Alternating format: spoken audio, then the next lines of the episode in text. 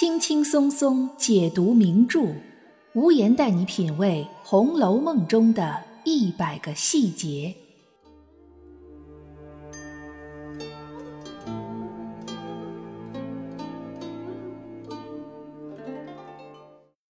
品读细节之美，发现别样红楼。大家好，我是暗夜无言，欢迎您收听《红楼梦》中的一百个细节。今天无言来给大家讲讲《红楼梦》里这些身为母亲的人，通篇看下去竟然没几个合格的。在封建社会，结了婚的女性最重要的职责就是相夫教子，可惜。这些女子里，真的教子有方的，实在没几个。我们先来说一说父亲、母亲都不合格的。首先，把枪口对准贾政和王夫人。第二回，冷子兴演说荣国府时说道：“次子贾政，自幼酷喜读书，为人端方正直。”这贾政在外面有个好名声，可是在家里凡事儿都不管。一个贾宝玉，一个贾环，两个儿子都没教育好，教育方式不是骂一顿就是打一顿。而王夫人可能因为贾珠英年早逝，贾元春又到了皇宫那种见不得人的地方去，因此对唯一剩下的儿子贾宝玉只知道一味的溺爱。稍微有点风吹草动，就把责任推到别人身上去，生怕丫头小姐们把宝玉带坏了，却不知一切的源头其实正是在宝玉身上。就比如金钏这件事儿，贾宝玉至少占百分之九十的责任，但王夫人却把所有的罪过都推到了金钏身上。小时候读《红楼梦》，觉得贾宝玉真是与众不同。现在看看，他就是一个惯坏了的熊孩子。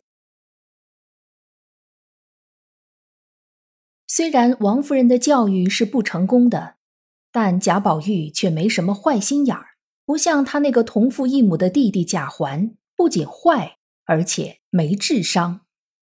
这也难怪，赵姨娘那样的母亲能教育出什么好孩子来吗？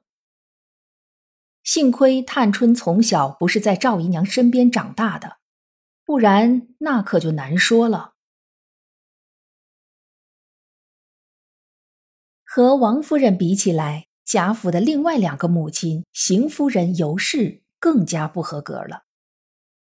虽然邢夫人不是贾琏、迎春的亲生母亲，尤氏也不是贾蓉的亲生母亲，但毕竟他们都处在正妻的位置上。按照封建伦理道德来说，也要尽到教育的责任。可看看贾琏和贾蓉的为人和能力，再看看迎春懦弱的性格和被嫁给中山狼的悲惨结局，就知道这两位母亲是什么样了。而贾赦和贾珍这两个当丈夫、当父亲的，则更是不堪。贾赦老色鬼一个。一把年纪了，还惦记着十几岁的鸳鸯。贾珍则是整部《红楼梦》里最大的混账。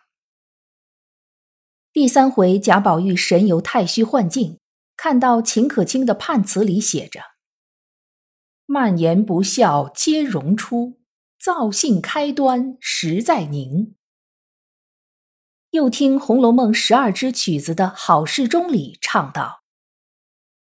击球颓堕皆从敬，家世消亡守罪宁。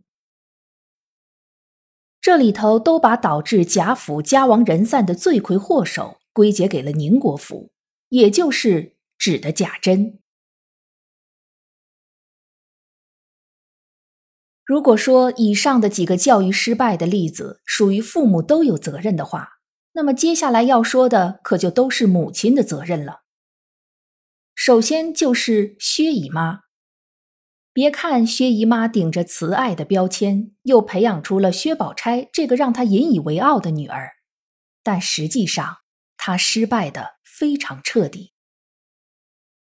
薛蟠这个人不仅是一个不学无术的草包，一个视人命如草芥的纨绔子弟，还是一个典型的欺软怕硬、没能力又没智商的蠢货。薛蟠在外面干的那些破事儿暂且不说，就说他为了争着买香菱而将无辜的冯渊打死，得到了香菱却又不珍惜，非打即骂，娶了个妻子夏金桂，把薛家闹得人仰马翻，薛蟠竟然无可奈何，任凭自己的母亲薛姨妈每天以泪洗面。没办法，自己培养出来的儿子娶的儿媳妇儿，哭着。也要忍耐。虽然薛蟠是个人渣，但薛姨妈好歹也不算一无所获。毕竟女儿薛宝钗还是一个有理想、有追求的姑娘。相比之下，尤老娘就不能只用失败来形容了，她根本就不配给人家当妈。尤老娘是贾珍的妻子尤氏的母亲。但从第六十四回贾蓉的话里，我们可以得知，尤老娘并不是尤氏亲生的母亲。我二爷三爷都不是我姥爷养的，原是我老娘带了来的。可见尤氏是贾蓉老爷的原配生的，而尤二姐和尤三姐则是尤老娘的亲生女儿。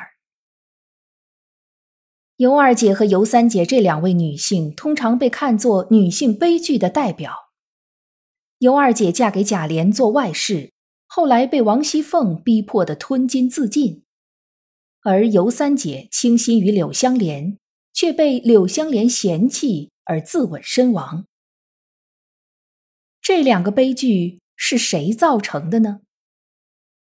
表面上看起来好像是王熙凤和柳香莲。其实尤老娘才是始作俑者。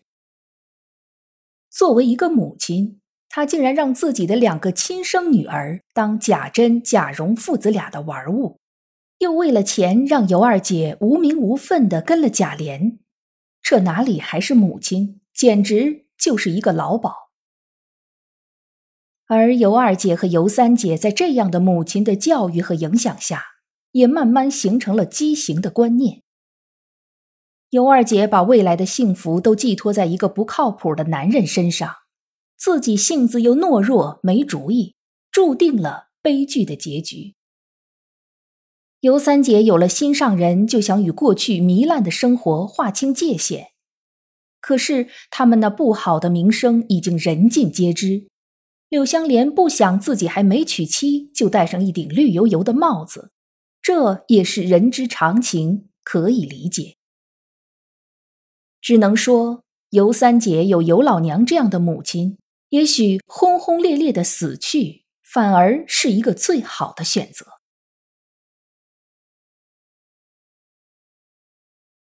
看来看去，在《红楼梦》这些女性里，也许只有她算是合格的母亲。毕竟，她培养出来的儿子，最终成了贾家唯一的希望。没错，这个她就是李纨。那个被形容为槁木死灰一般的青春守寡的女子。不过，我们可不要被“槁木死灰”这四个字误导了。其实，书里在写到李纨的时候，反而处处都和“槁木死灰”相反。比如，大观园里第一个想到要结诗社的就是李纨，但碍于自己的身份，他并没有将这个想法变成行动。后来，探春提出了结诗社，李纨立刻主动请缨，要当掌坛，也就是诗社的社长。然后，李纨就清楚明白地阐述了诗社的种种规矩，并独具慧眼地将第一次作诗的主题定为《咏白海棠》。这一小段描写中的李纨，性格活泼开朗，思维清楚，条理分明。而且还具有一定的艺术感受力。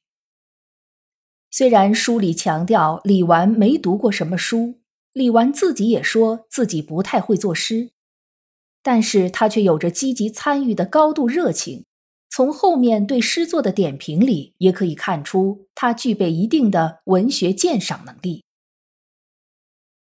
李纨的儿子贾兰自幼丧父，在书里也一直以一个面目模糊、从没有正面描写的形象出现，但他却是贾家众多子孙里唯一一个让人省心的，各种糟心事儿里都没有他。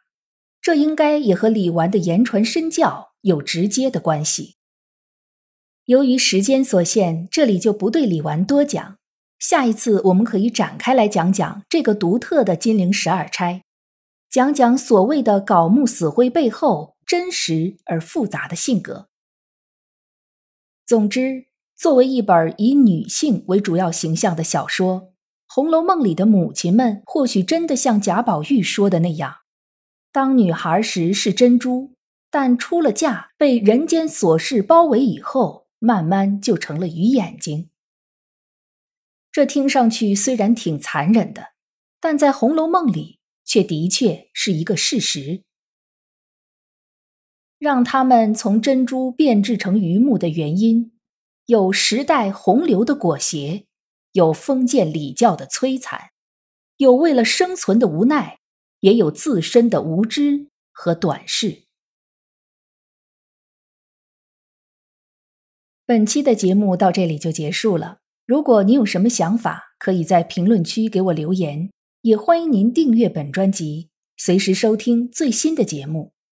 我是暗夜无言，让我们相约下一期。